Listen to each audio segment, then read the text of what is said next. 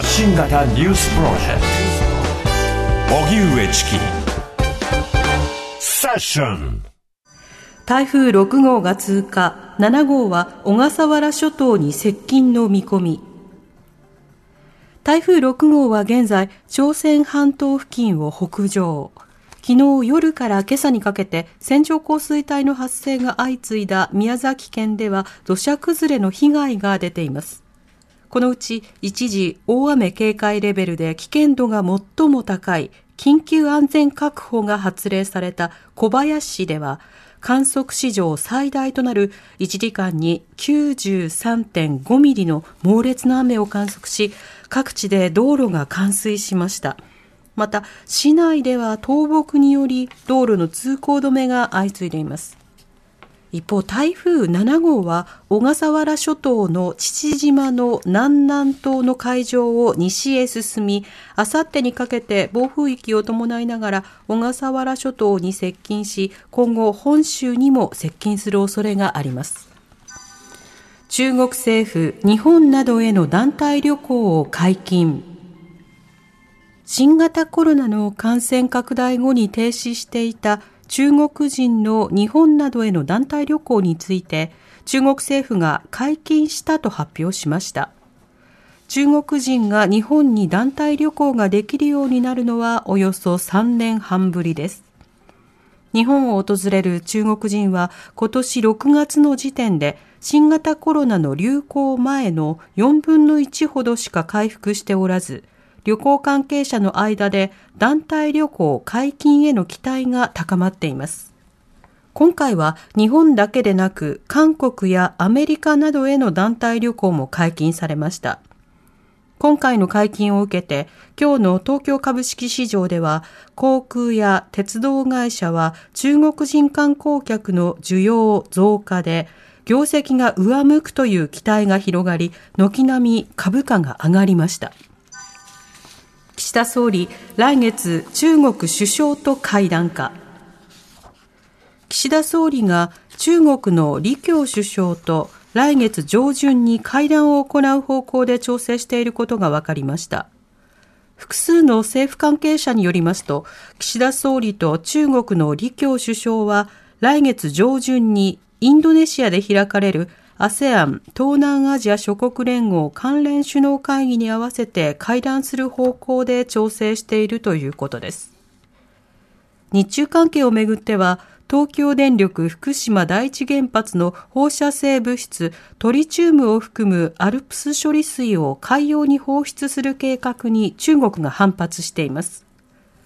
そのような中、いわゆる年収の壁の解消に向けた企業への助成措置について、岸田総理は新しい最低賃金制度の導入に合わせ、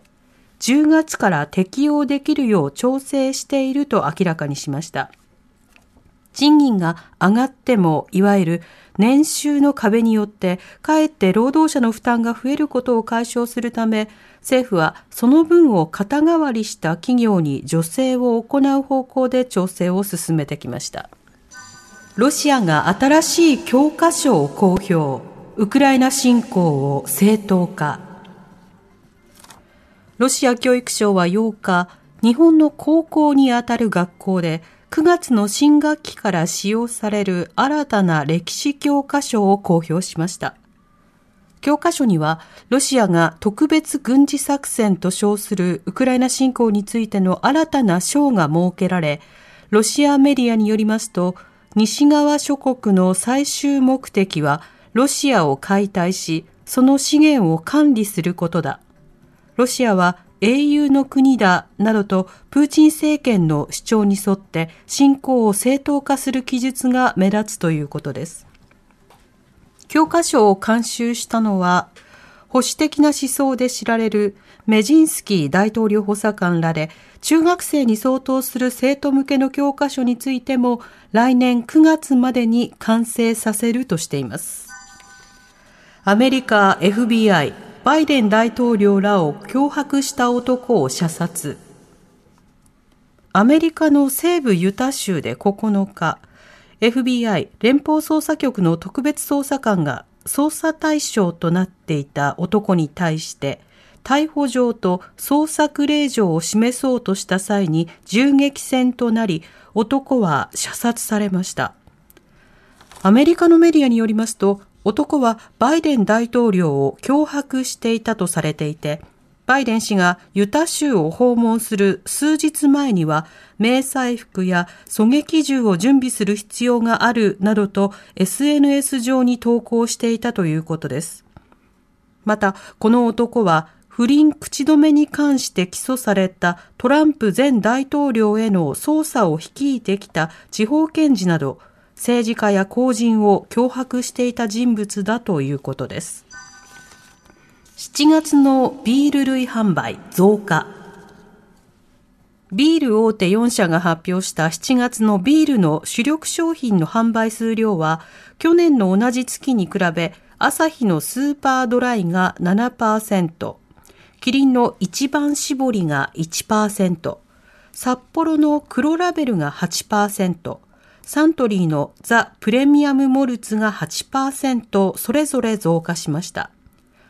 外食需要の回復で飲食店向けの業務用ビールの販売が伸びたほか、気温の高い日が続いたことや花火大会などのイベントが復活したことなどが要因です。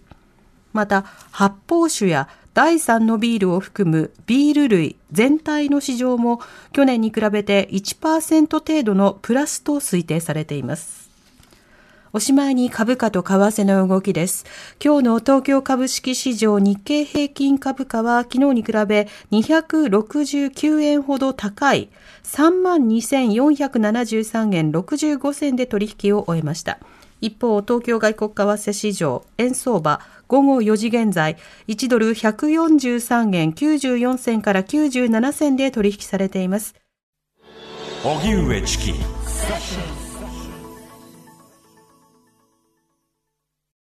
あなたもこんな音で癒されてみませんか？ステーキを焼く音。